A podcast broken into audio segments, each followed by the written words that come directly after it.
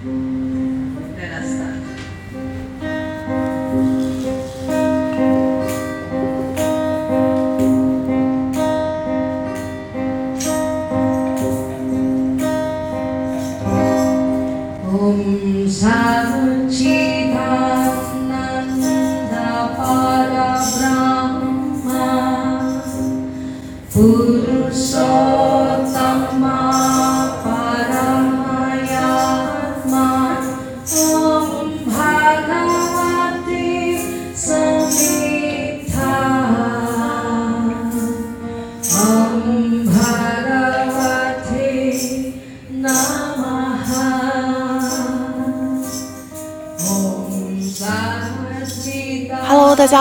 来到最新一期的你可说，我是你扣。那今天这一期呢，恢复一下单口，想和大家继续分享一下，呃，这次瑜伽教培二百小时学完之后的一些感受。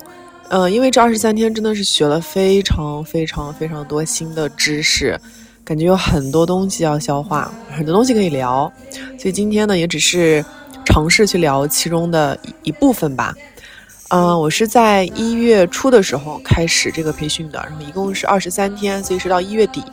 啊，那今天呢，因为是周末，手上的一些事情也忙完了，所以感觉可以，啊，坐下来和大家聊一聊，也捋一捋这二十三天我到底学了点什么。我在上上期的时候有给大家讲过这二十三天我的一些课程的安排，那一共差不多呢是三周。呃，如果是从大的方向上来看，就是前两周基本上就是在。啊，密集的学习，每天三个小时的体式的练习啊，啊，调息法，啊，正位，然后冥想，包括解剖，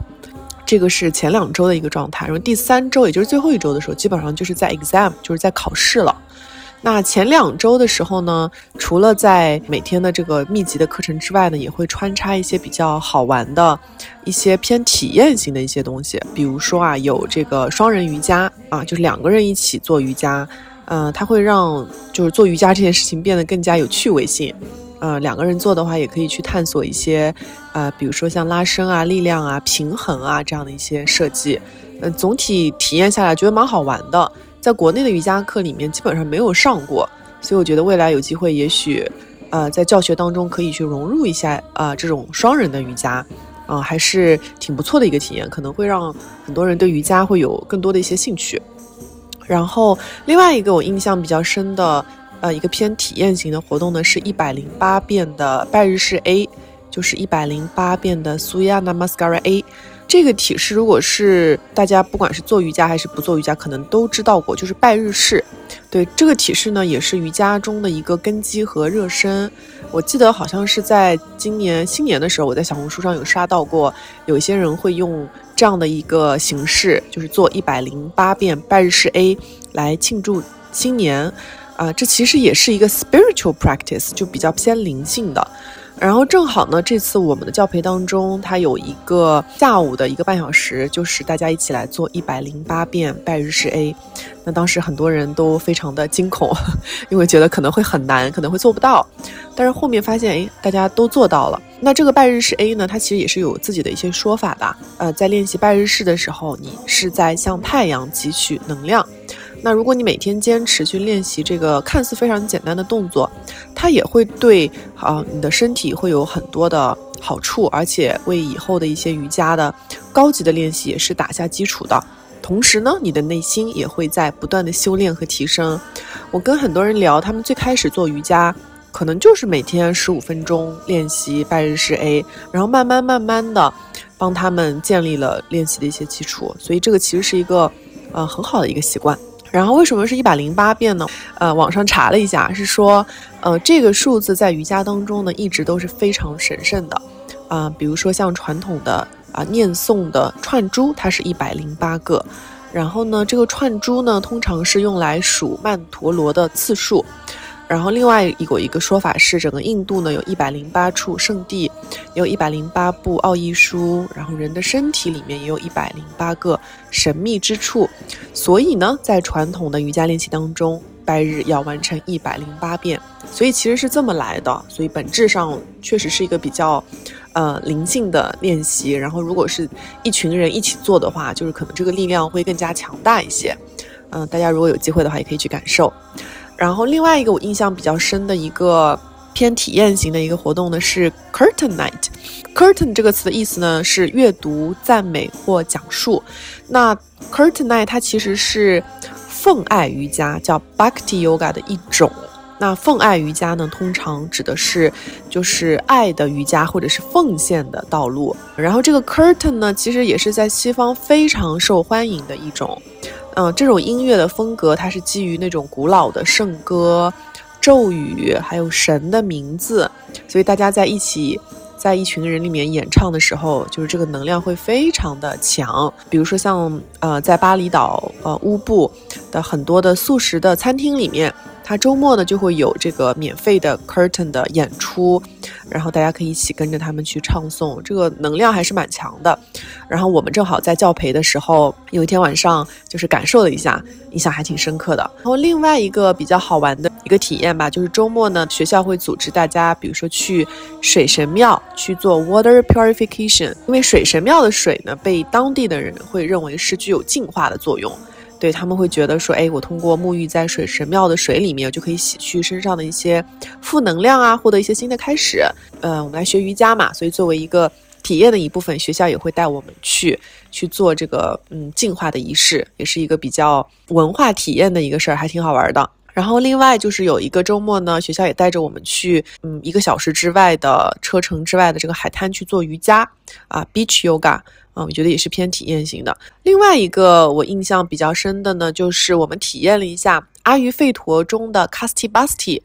那这个 Kasti Basti 它是一种传统的治疗的方法，就是在你的下背部去注入呃温热的药草油，然后来帮你去缓解疼痛、炎症，还有肌肉的一些呃僵硬。我自己体验下来，很像是我们中医的疗法，它不可能是一次见效的。但是呢，就它需要就是慢慢来啊。然后当时我们这个印度的这个老师呢，就带我们体验了一下，我感觉跟中医还是有一点类似的。然后另外一个我印还依然记得的呢，就是呃有一天晚上学校组织我们做了一个素食的 cooking class，啊，也是我们的呃一位老师，是我们的阿什汤加老师，他自己也是一个生机饮食的一个啊一个 chef，一个主厨。啊，所以呢，他就来教我们怎么去做素食。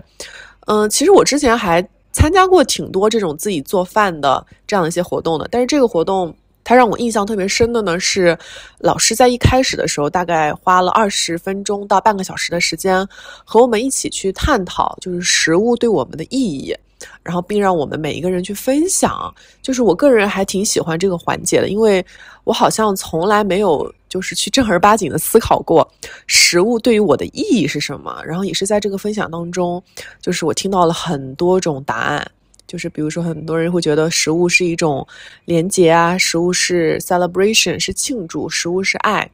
嗯，但是呢，也听到有一些人会说，其实自己跟食物的关系。非常的不好，或者是自己有一段时间非常的，嗯，suffer，就是很难受，自己可能因为吃太多的食物，身体会有各种病痛。就是我也听到了一些，嗯，比较真实的一些回答吧。从，呃，在这个 cooking class 当中，就是引导大家一起去思考，就食物对于我们的关系。我觉得这个议题还蛮好的，因为确实食物是我们生活当中很大的一部分，但很多时候。我们可能会就是不自觉的没有处理好跟食物的关系，然后其实有的时候呢，食物跟我们的关系就是我们跟自己的关系。你状态很好的时候，你可能会在选择你要吃的食物的时候会更有觉知，可能会选那些对你身体可能真正适合它，在滋养它的一些食物。但如果说你现在比如说状态非常不好，或者是你现在很愤怒，或者是你很焦虑，你可能就会吃一些甜食啊，或者是一些非常不健康的东西，可能就想要从这些食物当中来汲取一些打引号的养分吧。所以我觉得这个议题蛮好的，我当时就是也挺喜欢这样一个环节的。对，这个就是就是整个前两周的一个情况吧。就是除了上课之外，我们会穿插一些各种各样好玩的一些。呃，练习啊，包括好玩的一些这个体验，嗯，还是挺有趣味性的。所以我觉得整个前两周呢，大家整个的一个状态啊，就是非常的，是一个比较正面的、比较积极的、比较活跃的。然后前两周的时候，基本上所有人都会来上课，因为大家很兴奋嘛，每天也会有新的东西可以学。啊，然后我们的身体也是在慢慢的去适应这个高强度的一些练习。我觉得在心态上呢，大家也都是比较新奇的，就是因为每天都有很多新的东西可以期待嘛，然后也非常的努力，因为老师也在努力教我们很多新的东西。然后在身体上的话，就是会有一点点酸痛，因为毕竟每天还是有大概三个小时的练习嘛。那很多人在来之前，他其实是没有规律的去练瑜伽的这样一个习惯的。包括啊，每天我们在这个课堂当中，其实就是在坐在垫子上，比如说记笔记啊，可能要做五六个小时，加上冥想，所以这个对于很多人来说，就是会意味着是一些身体上的酸痛啊。但我觉得整体上前两周的状态还是比较积极向上的。刚才有讲到最后一周嘛，其实是 exam week，就是呃考试。那这个考试呢，它是分为几类，比如说涉及到一些教学的练习。那因为呃人数比较多啊，我们是二百小时，一共是有十八个人，他不可能是每个人让你去练或者教一个小时，所以是分组，比如说三到四个人或两到三个人分一组来设计一堂课，然后来教大家教学。还有就是涉及到比如说冥想的一个。呃，教学，比如说你会拿到一个题目，比如说你要做呼吸冥想，那你就带着大家来做。比如说像调息法的调息课的话，因为我们学了很多的调息法嘛，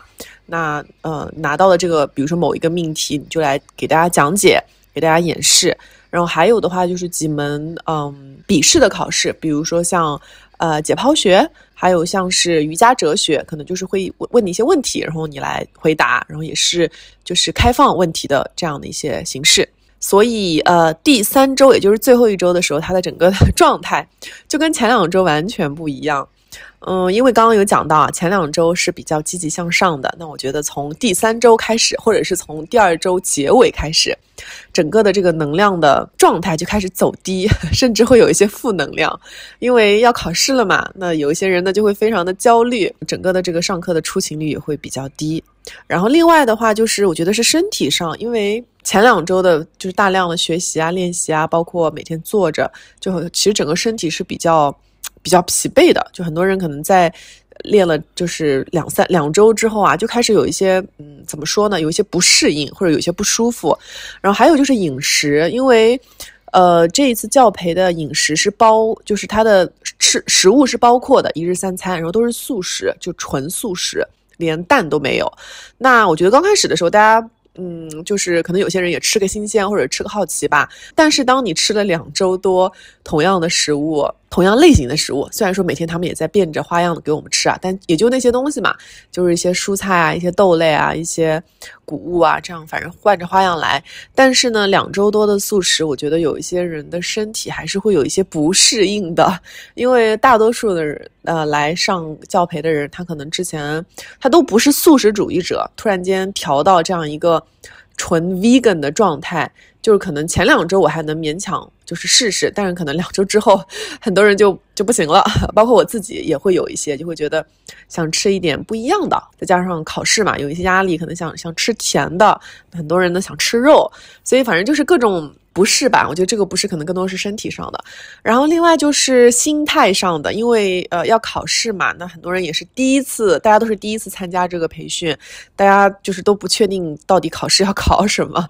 然后有一些人呢，可能年纪比较小，他就会特别特别的嗯紧张，会会有一些压力啊。再嗯再加上身体的这个疲惫，所以很多人就开始真的身体不适啊，就是会有些反应，比如说有些人就头疼啊，有些人就。什么拉肚子啊，反正就是到了第三周的时候，你会发现各种各样的这个负能量或者是身体上的不适就开始出现了，真的非常的神奇。然后有一些人就开始不来上课了，对，所以这个就是整个整个三周的就整个的一个情况，包括大家的能量的变化呀，这个学习的运转的一些情况。那下面呢，我想讲一下，就是这一次教培我遇到的一些不一样的人吧。其实我在上上期的时候也稍微提到过，就是就是整个班级里的同学还是蛮蛮多元化的，就是从啊刚毕业的大学生到比如说退休的大叔啊，就是都会有。但是二十三天呃相处下来，我觉得也跟也对大家有了更多的了解吧。觉得遇到的人也是整个就是这个体验的一个非常。重要，然后非常真实的一部分。然后通过跟他们聊天，我们一起吃饭，我们一起，嗯，这个比如说练习，一起合作，嗯，我觉得就是让我看到了，瑜伽如何让不同年龄、不同性别、不同国家、不同职业，处在不同生命阶段状态里的人都能够受益。就是也让我意识到，哦，虽然好像我们看起来非常的不一样，我们长得很不一样，我们的经历很不一样，但是通过大家的聊天，通过一些这个比较有意义的一些对话吧，我觉得我发现我们本质上其实都是一样的，就是我们其实都是面临同样的一些烦恼，同样的一些痛苦，我们可能喜欢类似的一些东西，所以我觉得这个在某种程度上也打开了我对瑜伽的理解，因为比如说像之前在国内，我觉得。可能看到的更多是女生在练瑜伽，大多数的人或者是一些市场的一些宣传，更多的是觉得瑜伽是为了身体上的一些健康，或者是体型上的好看。但是我这次来学习了之后，我觉得就是把我放在这样的一个环境里面来看到这么多的人从全世界各地过来，在不同的阶段来选择用这二十三天来学习瑜伽，就是我觉得让我看到了。更比这个我原先理解的更大的，然后更广泛的、更深厚的一些一些意义和一些东西吧。然后我想来说一说几个让我印象比较深刻的同学。第一个呢是 Liam，就是那个退休的六十多岁的澳洲的大叔。然后呢，这个大叔其实挺有意思的，因为我们吃饭的时候就是有机会正好坐对面嘛，反正就大家一起聊天。然后他也很愿意跟就是比较 年轻的人去分享他的一些经验啊，一些好玩的事情。然后通过聊天，我才知道他以前其实是一名空军，他是退休比较早，嗯，可能几年前就退休了。然后他现在的身份呢，还挺有趣的，他是一个兼职的大学生，就是一个 part-time university student。对，他在嗯学校里面可能是学一些我没太听清楚啊，但是应该是跟一些社会公益相关的一些工作，反正就是空闲的时间也会去做一些公益，比如说去啊帮助一些啊年轻人啊，反正是做这样的一些事情。然后他平时呢也会去练热瑜伽啊，但是可能频次不是很高，但是是有练瑜伽的习惯的。然后呢，他通过这个培训呢，或者是这个。二百小时的瑜伽教培呢，嗯，目的非常的单纯，他就是想要 push 自己一把，就是想让自己，嗯，退休的生活更丰富多彩一点，更加丰富一点，希望自己可以有点事情做，尤其是早上有点事情做，对，因为，嗯，这个瑜伽的教培它其实帮助我们，因为这个瑜伽教培它其实帮我们，就是从一开始在年初的时候就养成了一个很好的一个很健康的一个生活方式嘛，很早起来，然后。做嗯很多的一些练习啊，他希望能够把这些生活方式在这个教培结束之后，就是延续到他的生活里面。他想让自己的生活就是更加的健康，然后自己能够 push 自己一把。所以我觉得真的挺好的。因为如果是在国内，比如说一个六十多岁的爷爷或者大叔，我觉得大大概率是不太可能去花一个一个月的时间去学瑜伽，然后。是有抱着这样的一个目的的，所以我会觉得，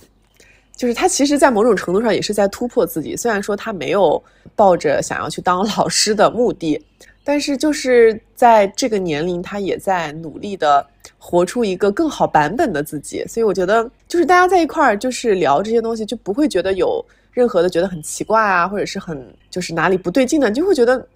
挺好的，就是每个人都可以有自己的选择，每个每个人在每一个年龄都可以选择变成更好版本的自己。这个 Liam 还印象挺深的。然后另外一个我印象比较深的一个女孩呢，叫 Marlene。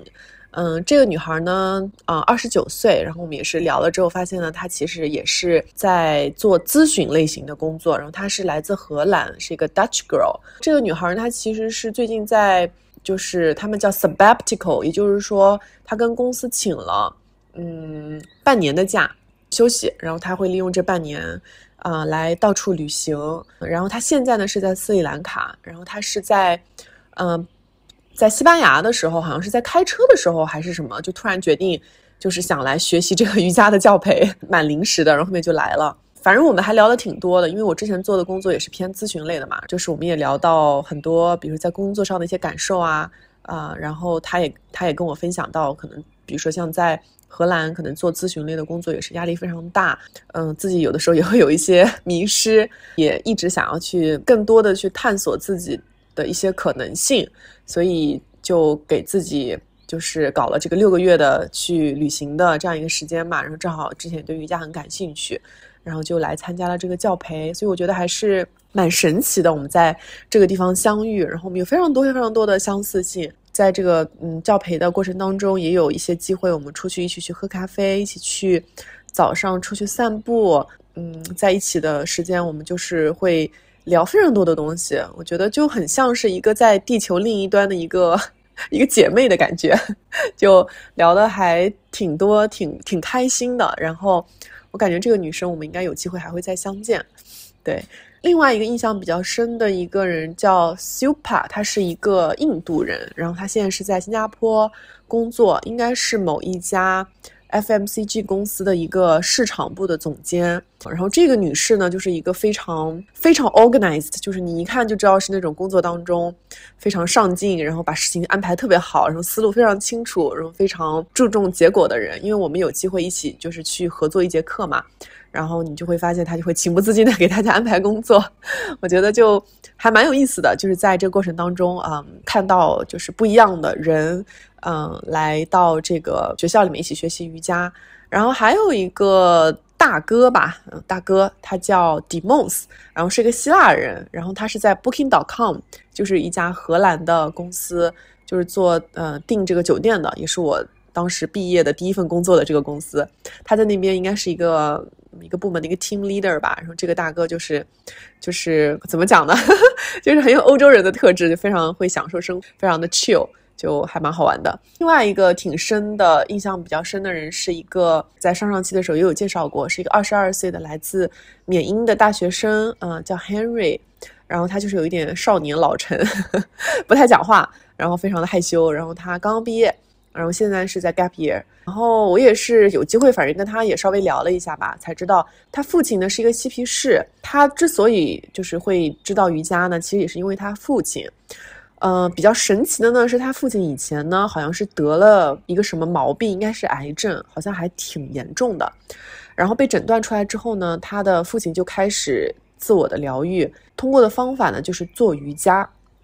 真的非常的神奇。他每天都练习瑜伽，结果呢，通过练习瑜伽，他的病竟然好了。啊，具体是什么病我有点忘记了，但确实是他通过瑜伽把自己给疗愈了。他的病真的没有了，就是他现在是个健康的人了，所以我觉得这个事情可能对于 Henry 也是个很大的震震撼，所以就是也在某种程度上影响了他吧。然后他就一毕业就开始来学习瑜伽，嗯，一月份跟我们一起学完了二百小时之后，他还要在二月份去学习三百小时，也蛮酷的。然后还问了他之后的计划，他打算去回美国，然后有一条好像是美国去加拿大的一个徒步的路线，他要去走四个半月。觉得真的是挺酷的，现在的年轻人。然后另外一个，嗯，我们有比较多交流的是一个来自西班牙马德里的一个女孩，叫 Audrey。然后呢，这个女生应该年纪会比我要大一些，她是在 fashion，就是在时尚行业，大概工作了二十年。然后呢，也是在后面聊天的时候才知道，她其实刚刚结束了一段十四年的恋情，有一种。来到巴厘岛，想要重启人生的感觉。然后最近他还在跟他的朋友在筹备一个这个时尚相关的一些事情，可能想做一个自己的品牌。然后很神奇的是，还在巴厘岛本地找了一个本地的男朋友。然后也是想要通过这次瑜伽的教培，看看有没有可能有一些瑜伽呃教学的一些可能性。反正就这样相遇啦。特别神奇的呢，就是我还在这一次教培当中遇到了一个前同事，因为他也在谷歌工作，嗯，是一个来自美国芝加哥的一个工程师小哥啊，他已经这个在谷歌工作大概嗯四五年了，然后应该是一个 team lead，然后呢跟他交流了之后呢，发现他也是练习瑜伽挺多年了，已经练了七年了。啊，然后整个人也是非常的非常的 chill。他是计划四年后从谷歌退休，他有非常明确的计划。然后我问他为什么要来学这个教培，他说其实他，呃，之后的打算是想要在他的老家，可能是在这个芝加哥的附近吧，想开一个这个 retreat center 疗愈的一个中心。所以呢，这次呢也是想要通过这个瑜伽的教培，可能更多的了解瑜伽啊。然后为自己的创业项目去做准备，所以感觉还是蛮有意思的。就是遇到了形形色色的人，然后大家对瑜伽都有一定的好奇，然后也就是想要通过瑜伽看看有一些什么新的可能性。对，然后这个是我印象比较深的一些同学，然后嗯，印象比较深的老师。第一个印象比较深的老师叫 Shanti，他是我们的瑜伽哲学的老师。这个老师呢是巴厘岛人，嗯，这个老师非常的真实跟纯粹。他本人呢在探寻自我的这个道路上，其实已经走了嗯比较多年了。然后他曾经嗯非常执迷的想要知道到底谁是上帝，嗯，深深的就是好奇到底自己是谁。所以有一阵子可能怎么讲，就是走的比较深吧。他后面就是整个人的状态也不是很好，但是后面呢，他在乌乌布呢找到了他的一个一个老师，所以跟着老师去学习。他也跟着老师的学习的过过程当中，可能是体会到了一些东西吧，具体我也不太清楚。然后，嗯，现在他是在啊我们这个教培当中去教我们一些瑜伽哲学的东西。然后他自己的梦想呢，是他希望能够在攒到钱之后。继续到印度的嗯神庙里面去跟老师去学习，继续去修行。这个是我们的瑜伽哲学老师。然后另外一个我印象特别深，也非常喜欢的老师呢，叫 Niki。这个老师呢也是巴厘岛人，他是我们的阿斯汤加的老师。嗯，我特别喜欢这个老师呢，嗯，是因为就是老师他除了跟我们去分享就是阿斯汤加这个瑜伽本身之外。他还跟我们分享了很多他个人的故事，嗯，对他来说，阿斯汤加是他的疗愈的这样一个工具吧。因为他以前，嗯，在二十多岁的时候，嗯，发现自己的脊椎有问题，嗯，他的脊椎是 S 型的，然后也因为这个天生的疾病，就是身体常年也会有很多的病痛，然后也因为这个病痛，他整个人在可能过去的十几年当中，整个生活、整个人的状态其实都不是很好。然后后面呢，反正因为机缘巧合，通过练习瑜伽，然后到慢慢的呃接触到嗯素食，然后再慢慢接触到阿斯汤加，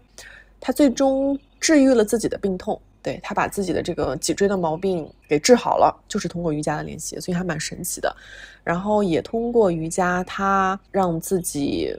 嗯重新活了一遍吧。就是他以前的时候，最早其实是在时尚行业做这个 fashion designer。啊，时尚行业的设计师，他说他喜欢这个设计的这个工作，但是可能就是这个工作当中需要很多去社交啊，去融入这个圈子的这个部分，他非常的不喜欢，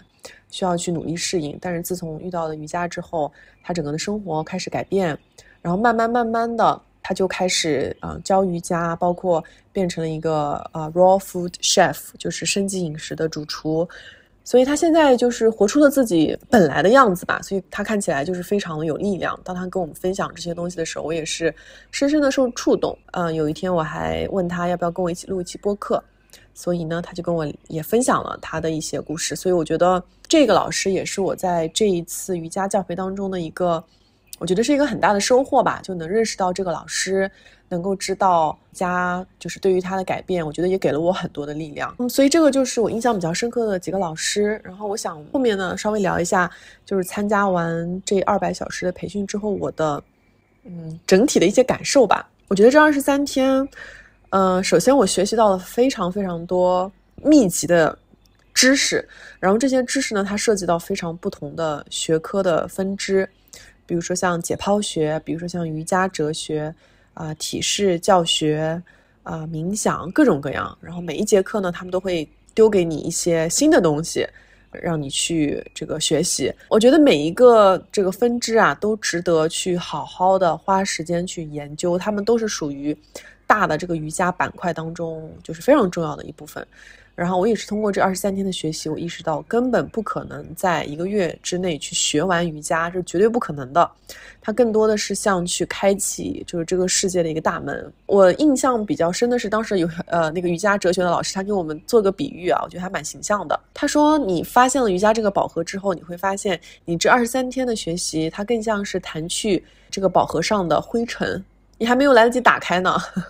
所以我觉得还挺有道理的。因为之前我觉得我们对很多瑜伽的一些认知可能是比较片面的，甚至是错误的，所以我觉得通过这二十三天的学习会让我知道，哦，原来不是这样。那真正的学习或真正的练习还没开始呢。另外的话，第二点呢，就是因为我们这次来学习，它同时是有两个批次。第一个呢，批次呢是来参加二百小时的；第二个小组呢，就是来参加三百小时的。参加三百小时的话，你需要先参加二百小时，所以相比较而言，嗯，参加三百小时的都是有一定的瑜伽练习，甚至瑜伽教学的基础的。一般来说，他们可能是在两百小时之后的一年或者是几年之后，想要在更精进自己的这样一个目的下，然后来学三百小时。但是呢，我们有一些课程也会有一些交叉，比如说像冥想课啊，有一些活动，大家可能也会一起参与，所以还是会有一些嗯交集吧。但是呢，你会发现二百小时跟整个三百小时，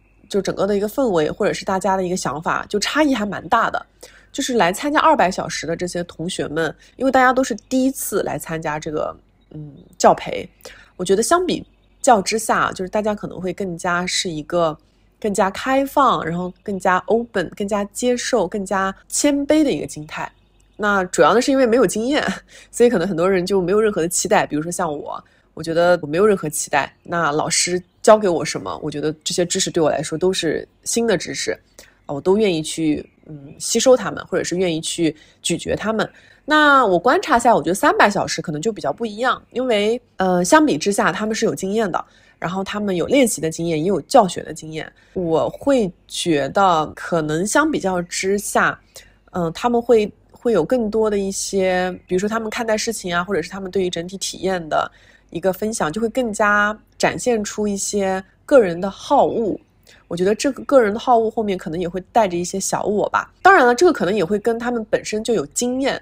就是有关系，因为你有经验嘛，所以你可能就会自然而然带着期待。比如说像我们在吃饭的时候，大家会交流，有些人就会说啊，我不喜欢这个课程的设计啊，或者是我非常不喜欢某一个老师，就会传递一些嗯，怎么说？我觉得负面的能量。所以就是一个观察，就会发现二百小时跟三百小时，就是大家对于这个同样的一些课程、同样的一些设置的反应跟体验的感觉是完全不一样的。我觉得就是也。让我，就是我就是作为一个旁观者，就是来观察。我觉得，诶，好像也挺有意思的。我我也很好奇，如果说几年之后啊，我去学这个三百小时，我会不会有类似的一些这个感受出来？然后，呃，第三个我想要去聊的话题是怎么样去对待考试？因为，嗯，非常神奇啊，就是我们来参加这个二百小时的培训，呃，我们都知道，在最终我们每个人都会拿到证书，但是呢，即便知道结果。我们还是要去考试，我们还是要去经历，所以这个命题就变成了在知道结果的情况下，你怎么样用一颗平常的心去嗯面对这个事情。对我觉得这个可能是这一次在面对考试的时候，我在试图去思考的一个事情。因为我发现，就是当开始考试的时候，就是大家都会有一些紧张嘛。就比如说像班级里面有一些年纪比较小的二十多岁的人，他们就会特别的紧张。他们就会展现出就是比较非常焦躁啊，然后就不来上课啊，负面的一些情绪啊。然后我就在观察他们，然后我在想说，我到底要用什么样的一个心态来面对考试？因为这个结果是既定的，我们都知道最终我们一定都会拿到证书，但是还是会不可避免的这个焦虑。然后我也发现，就是从小到大，其实我们经历过非常非常多的考试，尤其是中国的学生嘛，就是考试对我们来说司空见惯的。但是我发现这一次在巴厘岛的这个瑜伽教培的考试，对我来说啊，可能是我印象当中我可能比较真正的去享受学习的这样一个过程，因为我已经接受了这个结果，就是我一定会拿到证书的。那么既然是这样，那我就轻松一点，为自己而学呗。因为这个考试的目的，它不是为了去 fail 我，而是去检验，就是我对于这个知识的吸收程度。就它不关于其他人，它只在于我自己，所以我觉得，就是当我抱着这样的一个心态去学习的时候，就我的压力小了很多，我整个人就是相比较而言，就是没有那么的焦虑。就是我看到很多人就是不来上课，我就觉得很奇怪。我觉得没有啊，我就是我还是会去正常上课，我还是会去该干嘛干嘛，因为我觉得这个过程，它其实就是一个对我们的考验。对，而且我觉得这个也是在拿到这个证书之后，我就会第一次发现，其实这个证书没有什么意义。我觉得它更多的像是一个自我肯定，就是一个对于过去一个月的我的学习、我的投入，对于这个经历的一个凭证。但它真的不能证明什么。你说有了这个证书，我现在就能一定就立马就去能教书了吗？去教瑜伽了吗？我觉得并不能。所以我觉得这个也是让我更加心平气和的来看待这个结果吧。我觉得真正的教学的能力的这个培养，它其实还是来自于，比如说我们结束了这个课程之后，我们自我的练习啊。因为只有你自己练，你才能教，就是教我所练，教我所学。所以我觉得这一次。这个考试也让我对于考试这件事情有了一些新的理解，包括如何去应对考试，怎么样去享受这个学习的过程，还是有挺多的一些思考的。然后也是在这个准备考试的过程当中，我就是在观察大家的一些反应，我发现亚洲的学生跟欧美学生的对待考试的这个差异，尤其是这个心态上的、行为上的差异，还是 还是挺大的。因为我们这个班级它非常的国际化嘛，它就是有。比如说印度的、有韩国的、有中国的、有欧美的学生，然后你一比较就会发现，哇，真的是印度、韩国，包括像中国的学生，就是对待考试，就是相比而言就会更加认真、更加努力一些。然后欧美的学生就会比较的随意跟佛系，然后他们很喜欢做 group study，就是一群人聚在一块儿也不知道在干嘛。就是我觉得大家的态度还是，嗯，还是差异蛮大的。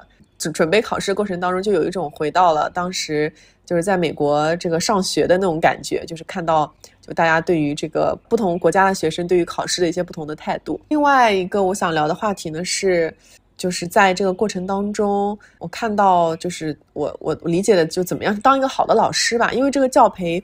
里面很重要的一个呃部分就是这个老师要给我们教学嘛，觉得就是想要去当一个好的老师，其实也也蛮难的，尤其是在。在在这个教培的这个环境当中，就是老师呢，他既要帮助学生去成长，但是呢，他又不能得罪学生。因为我发现，在这样一个比较国际化的嗯班级里面，你想要去当好一个老师，真的还蛮不容易的。比如说啊，嗯，给 feedback 就是给给建议这个事情，其实亚洲学生跟欧美学生的预期就非常不一样。我觉得亚洲学生可能相比较而言，我们会就是给老师更多的一些尊重，就我们会更加尊重老师。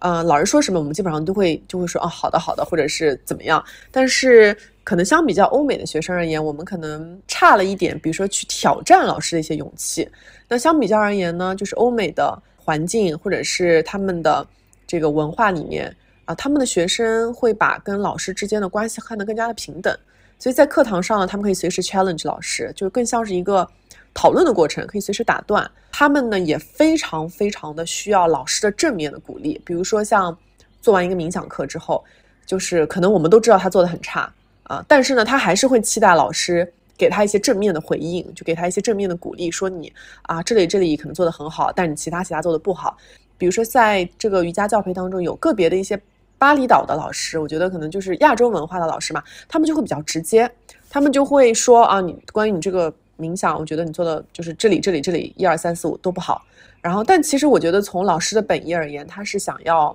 给直接的 feedback，因为这样他才能帮助你学生去成长嘛。但是可能对欧美的学生而言，这样就太直接了，所以他们就会就会不高兴，然后甚至会在课堂当中 challenge 老师，就是挑战老师，说为什么你对我所有东西都不满意？我很不开心，就是会说这样的话。所以我觉得，嗯，还。就是在这样的一个教培当中去当一个好的老师吧，就是因为尤其是在你的学生是来自世界各地不同的文化的时候，就是还蛮难的，会要需要去照顾到很多的文化的差异，让大家就是都尽可能的开开心心的学习，觉得是一个还蛮不容不容易的事情。另外，我想聊的一个点呢是关于怎么样去面对这么多新的知识，因为刚才有讲到这二十三天。他的知识是非常的密集的，而且是各个学科的知识。我也在试图跟我的就是现在的阿斯汤加老师，就是在探讨这个问题啊，就是说我在这个教培当中，我学了这么多的技巧，这么多的方法，我到底要怎么去消化，怎么去把它们变成我的东西？我觉得老师给了我很好的建议啊。老师说，就是对于这么多的一些知识，我觉得你还是要 be conscious，就是你要有意识的去选择，因为你会发现。首先，一这些书本上的知识，目前你只是听了一遍，所以它不是你的。就很多的知识呢，还是要你自己去亲身体验了之后，它才成为你的一部分。就现在你只是听了一遍而已，你可能会觉得我好像懂了，但其实你并不懂。这是第一。第二呢，就是虽然说你学到了很多你以为对你很有用的知识，但是你会发现，并不是所有的知识对你来说是有用的。就是如果把它比作是一条，嗯，知识之河的话，就是这二十三天这个河一直在流嘛，有很多很多的河水在向你涌过来。但是可能比较正确的方法是说，呃，你去取水，就你在这个河中去取水，然后去取对你有用的水，然后去慢慢用这个水来建造你的小溪也好，小流也好，啊，大坝也好，就是你需要去找到对你来说有用的知识，然后去利用它、消化它，然后把它变成是你的。对，我觉得这个老师的这个建议对我来说还是蛮蛮受用的，因为你会发现他们会教你很多的技巧，但是并不是所有的技巧对你来说都是有用的，只有那些真正你用得着的才是对你有用的。嗯，然后第三点的话，我觉得是嗯，在学习这个知识的过程当中，就是有你会发现有很多的知识是你可能一下子你没办法去消化的，就是你听了之后你会觉得会有一些疑问。但是我们惯用的思维呢，就是我有疑问的话，我我是不是就要立马一定要先解决了这个问题，我才往往后再走？就是我先停在这儿，我先 stop，我先把这个搞清楚了，我再继续往前走。然后关于这点呢，老师也给了我一些嗯方向吧。老师说，其实可能更适合的方式是 go with the flow。在学习的过程当中，与其你遇到了一个问题，你去质疑，你不如先 go with the flow。就是这个背后的逻辑呢，是你不要让自己先停下来，就是你应该先继续往前走，因为一旦你停下来，你可能就很难再启动。但一旦你继续往前走，就你可能会发现，有一天你当时觉得你不懂的东西，可能或许哪一天你就懂了。有的时候呢，我们可能就是听到了一个东西，我们不相信它，我们可能会去下意识去质疑老师，会觉得，诶，这个老师是这么跟我教的，你怎么会跟我教这个不一样的东西？你去质疑的话，可能有的时候不是因为你接受到了错误的知识，也许是因为，比如说你的经历还没有让你能够去真正理解和消化它的这样一个状态。所以，与其去质疑啊你的老师，不如说去保持一个好奇、嗯开放的心态，继续让自己在这个知识的这个道路上先走着，说不定哪一天你自然而然就能懂了。所以我觉得这个是当时老师给我的建议啊，我觉得还挺值得我去咀嚼的。嗯，然后另外的话，我觉得是要去保持开放跟好奇的一个心态，因为在这个课堂当中，老师会告诉我们很多的一些技法，很多的一些 techniques，很多的一些方法。然后呢，每个人都会说自己的方法是最好的。就比如说像瑜伽，也会分为很多的流派，那每个人都会觉得自己练的流派是最好的。但是呢，其实适合别人的它。真的不一定适合你，就比如说今天这个冥想技巧，它在我的身上发生了化学反应，它激发了我的某一种潜意识，或者是让我感受到了什么东西，但这并不意味着这个东西一定就会在你的身上奏效。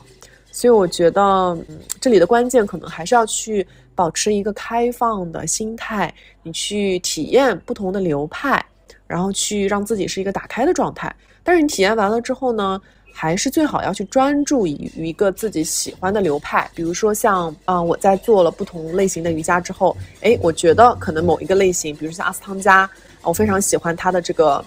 呃，discipline，非常喜欢它的这个固定的这个体式，那我就是要去专注于这个流派。那我下一步呢，就是要去找到一个，比如说有经验的老师，然后跟随老师去学习。啊，因为老师呢，他自己是过来人，他也是一步步这么过来的，他会给你提供一些方向，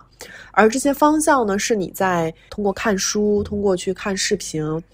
都是学不来的。哦，所以在你找到了你的方向之后，你一定要去集中精力，因为当如果你把你的精力跟时间分散在不同的流派上的时候。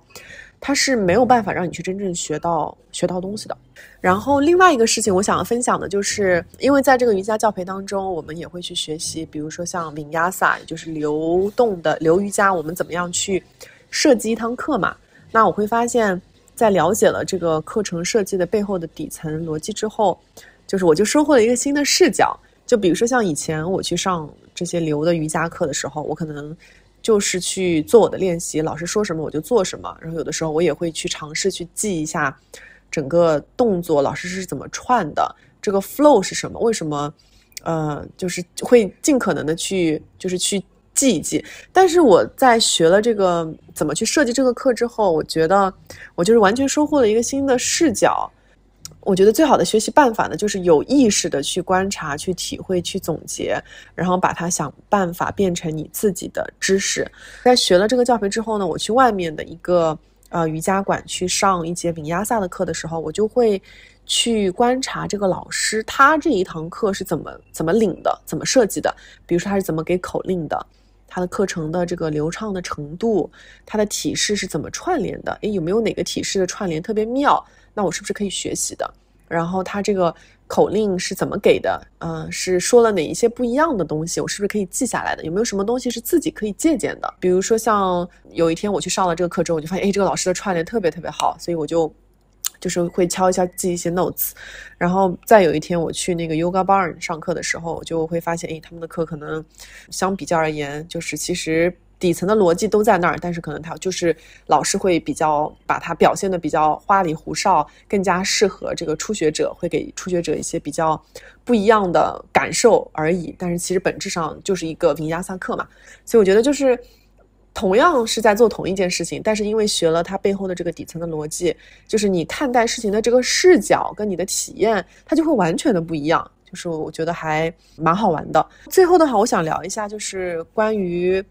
什么是瑜伽？对我觉得这个也是一个挺有必要聊的话题啊，因为在来之前，其实我已经练习了挺长一段时间的瑜伽了，我也一直在试图去感受、去理解到底什么是瑜伽，然后也看了一些瑜伽的一些经典的书嘛。但我觉得也是通过学习了这个教培之后，让我有一些更加不一样、更加完整、更加深刻的体验吧。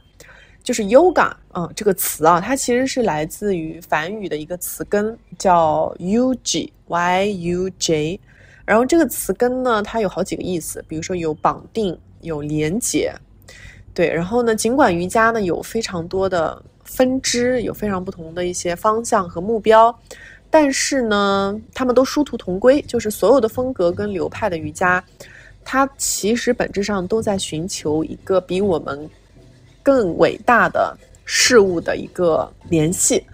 然后我记得在第一节课的瑜伽的哲学课上，啊，Shanti 老师他就跟我们讲，就是其实你不是你的大脑。你也不是你的身体，就是可能你更像是那个灵魂，那个看者。呃，你的灵魂呢，它暂居在你的身体里面，你的身体会死，但是你的灵魂是不朽的，而且它是穿越就是不同的身体的。对，然后根据帕坦加里啊，就是大家可能都会听说过帕坦加里的这个瑜伽经。那瑜伽呢，它是停止就是大脑的心意的波动，因为。如果你有练过瑜伽，或者是做过一些冥想，你就会意识到，其实我们大脑里面的声音，大脑里面总是有各种各样的声音，就你大脑始终停不下来。而我们在很多时候都是被我们大脑里的各种想法啊、念头啊、记忆啊给控制。如果说我们能够让我们的大脑能够安静下来，我们也许就能体会到我们原本的这个平静、满足跟。嗯，喜乐的状态，所以这个也是瑜伽最后要追寻的那个状态。呃，另外，我觉得让我就是也是在学了这个教培之后呢，我才意识到的，就是其实做瑜伽，它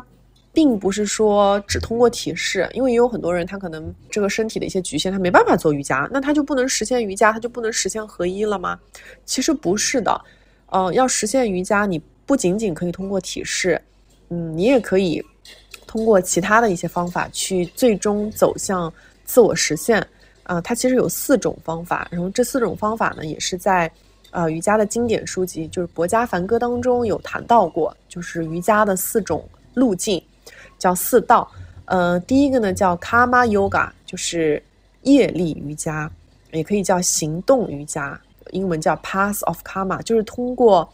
啊无私服务的行动来实现自我的实现。然后第二呢叫奉爱瑜伽，嗯嗯，英文叫 Bhakti Yoga，嗯，它也是叫 Path of Devotion，就是通过奉献的瑜伽。比如说像刚才啊，我一开始给大家分享的那个 Curtain 的唱诵，它其实就是奉爱瑜伽的一种。然后第三个是，呃，Jnana Yoga，就是 Path of Knowledge，就是用知识、智慧来实现瑜伽。然后还有是 Raja Yoga，然后这个其实就是我们说的瑜伽的八支，就 Path of Discipline，通过身体上的这个修行，然后通过一步一步来最终去实现和自我的合一。所以其实瑜伽并不只是体式上的练习，想要实现瑜伽，其实是有不同的方法。他们最终都可以引导我们去走向走向和自我的连接，然后和自己的合一。这次反正教培学到东西太多了，然后也有一整个的书单在等着我去学习。我也是在结束了这个教培之后呢，嗯，继续在这边待一段时间，跟我的阿斯汤加老师一起在练习买 soul。所以今天这就是我想要大概跟大家分享的。这个也可能也只是我自己的就是个人的一些体验，因为。市面上真的有非常多的瑜伽教培，大家也要去谨慎选择，因为选择真的太多了。然后大家的 marketing 都做得很好，所以我觉得你在来之前要先要了解好自己的预期跟需求，去找到就是嗯适合自己的这个教学的培训吧。因为毕竟它的时间很长，费用也不低，所以我觉得要多去了解。我也是在跟我的阿斯汤加的老师在聊这个瑜伽教培的整体的体验的时候，他也跟我讲到，嗯，确实现在瑜伽教培非常的商业化，嗯，不论是在巴厘岛还是在国内，嗯，相信大家都能感受到。所以我觉得在呃做这样一个培训之前，有必要去先了解清楚自己的预期，啊，要有必要先去做好足够的调研，然后去嗯了解自己就是到底。嗯，学它的目的是什么？这样的话，你可能才会对这个事情有比较理性的一个预期。然后，另外就是不可能指望啊这样一个培训去学到所有的东西的，它更像是一个呃一个起点吧。对，但不管怎么样，我觉得这二十三天还是一个非常非常特别的一个。体验就是，不论是我学到的东西，还是我遇到的人，还是我这个坚持下来的一些习惯，我都觉得会对我有很大的一些帮助。包括我在这二十三天当中的一些习惯，我其实现在都还在沿用。比如说像每天五点半起床啊，然后每天这个按时的一些练习啊。所以，以上就是我的分享啦。我觉得说了那么多，还是邀请大家一起去。真实的世界去自己体验吧。好，那就先这样了，我们就下一期节目见，拜拜。